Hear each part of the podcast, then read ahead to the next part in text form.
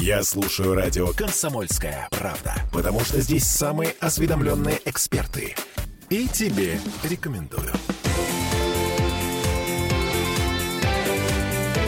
Картина недели.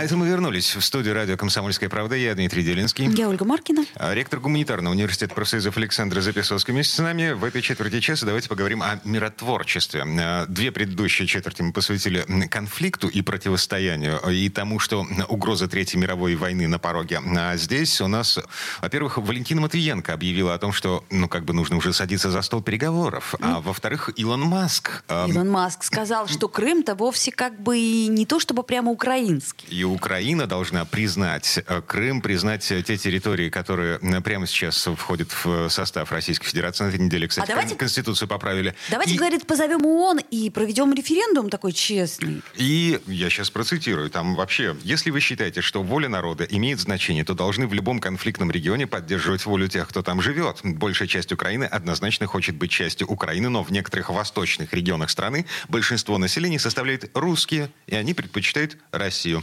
Обалдел из совсем И- Маск- Илона Маск. Маска. Что происходит, Он, Александр он Сергеевич? обалдел только в том смысле, что он запутался. Э, Примерно половина Украины хочет быть с Россией. Но это а мы не некоторые знаем, мы же всё-таки не спрашивали. Да знаем, Олечка, знаем. Не, ну подождите, Там ну убивают э, тех э, людей, граждан Украины, которые хотят быть с Россией. Поэтому Хорошо, а что там предположим. говорить? Даже если Маск ошибся. А с чего вдруг? С чего вдруг Маск решил так, так сказать, радикально... И погодите, а с чего вдруг Валентина Матвиенко? Вот Матвиенко я, кстати, тоже не поняла. И, кстати, никто не отреагировал на высказывание Матвиенко. Вы заметили, да, с той это, стороны? это была парламентская конференция, значит, э, страны Большой Двадцатки. понимаю. Э, Фишка в чем заключается? Украинская делегация там была на этой конференции. Соответственно, Валентина Матвиенко обращалась напрямую к украинским парламентариям. Давайте жить мирно, давайте сядем за стол переговоров. Украинская делегация сказала, «М, м, Что-то нет. да, А украинская делегация, мы понимаем, это лакеи Запада. И не то, что украинская делегация, а и Западная Европа сейчас пикнуть не смеет. Э, Против американцев, которые э, гнут свою линию.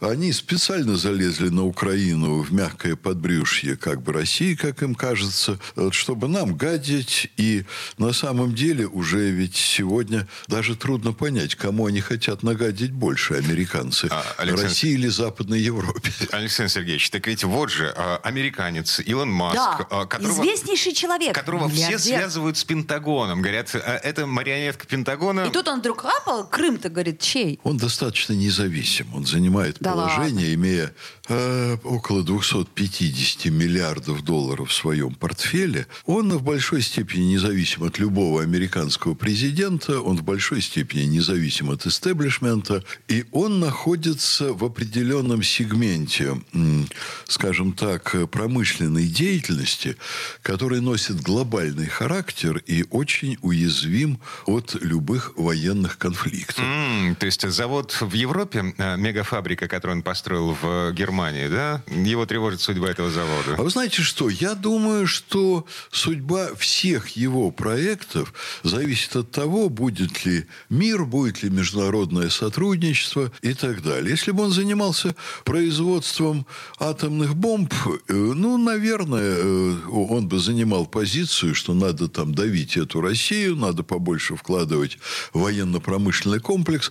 Он работает в секторе относительно мирном. Ну, я сейчас не анализирую его весь бизнес, но касается ли дело космических полетов, касается ли дело автомобилестроения и других сфер его деятельности. Это все мирные сферы, в которых он заинтересован в сохранении глобальных позиций Соединенных Штатов в э, таком, э, я бы сказал, довольно-таки цивилизованном рынке. Вот сейчас, ну что уже, называют суммы от 9 до 11 триллионов долларов, которые уплыли из Западной Европы в Соединенные Штаты. Я думаю, что это не тот сектор, который обогащает Илона Маска. Илон Маск заинтересован как раз в экономическом процветании Европы, чтобы они покупали.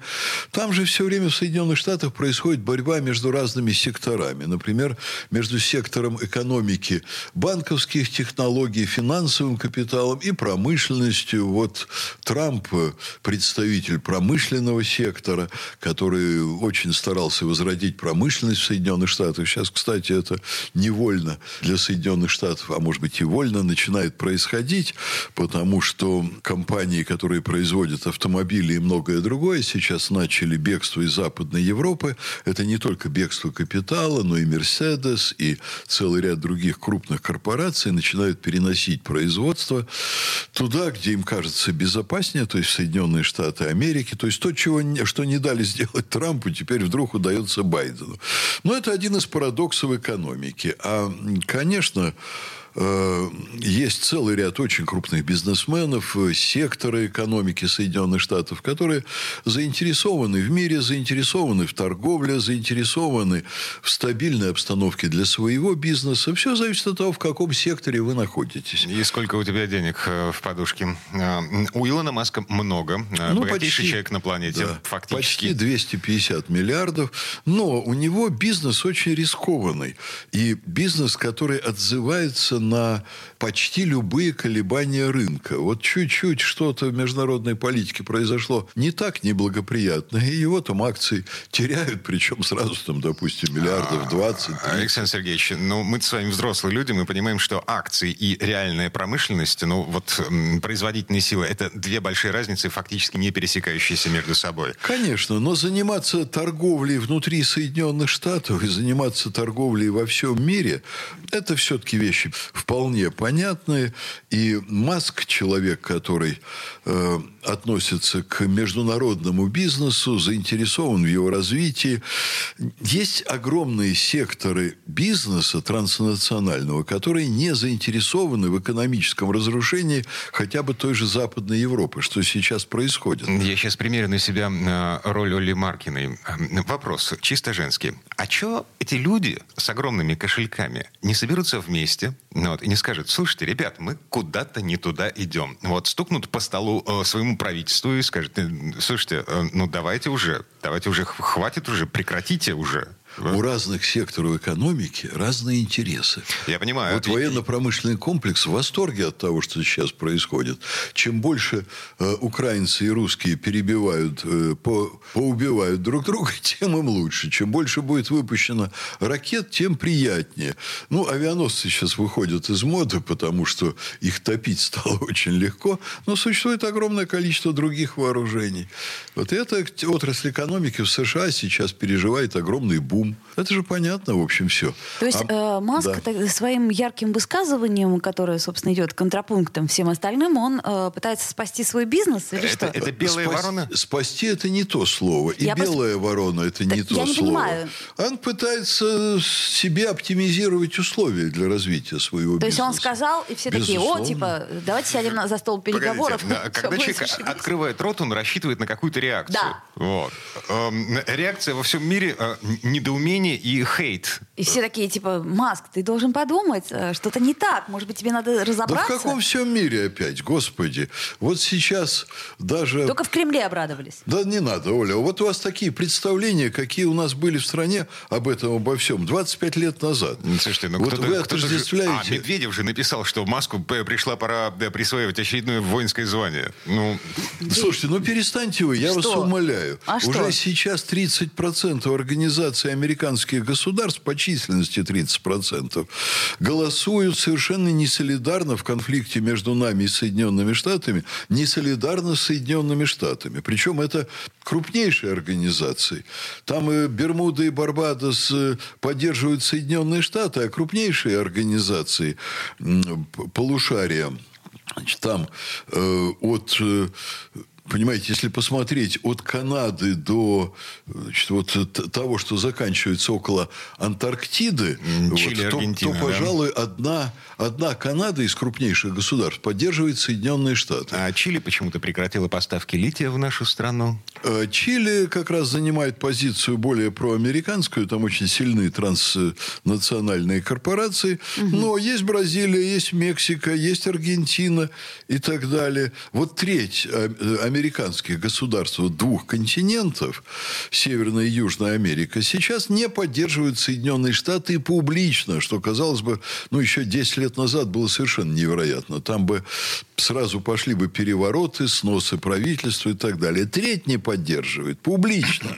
Это очень серьезно. А, минута до конца этой четверти часа. Давайте подведем черту. Переговоров не будет. Mm-mm. Несмотря на то, что Валентина Матвиенко на этой неделе призывала сесть за стол переговоров парламентскую делегацию Украины, несмотря на то, что Илон Маск пишет в своем твиттере, один из самых влиятельных людей в нашем переговоры это ну, такая призрачная история. Нет? На мой взгляд, переговоры с Украиной для России и не нужны. Это всего лишь дипломатические маневры, потому как переговоры по ситуации на Украине имеет смысл вести для России всерьез. Только с Соединенными Штатами, потому что у них контрольный пакет вот в этой истории, если идет речь о противоборстве с Россией. Ну так давайте признаем очевидное, сядем за стол переговоров с Соединенными Штатами. Ага. Они пока только Два об этом раза. раздумывают. Вот Байден сказал, что, а может быть, вдруг сказал, мы переговорим с Путиным на двадцатке.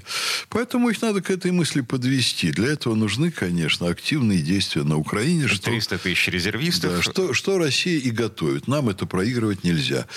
А есть еще одно событие. Так. Это день рождения Владимира Владимировича Путина. Вот. Об этом в следующей четверти часа. Картина недели.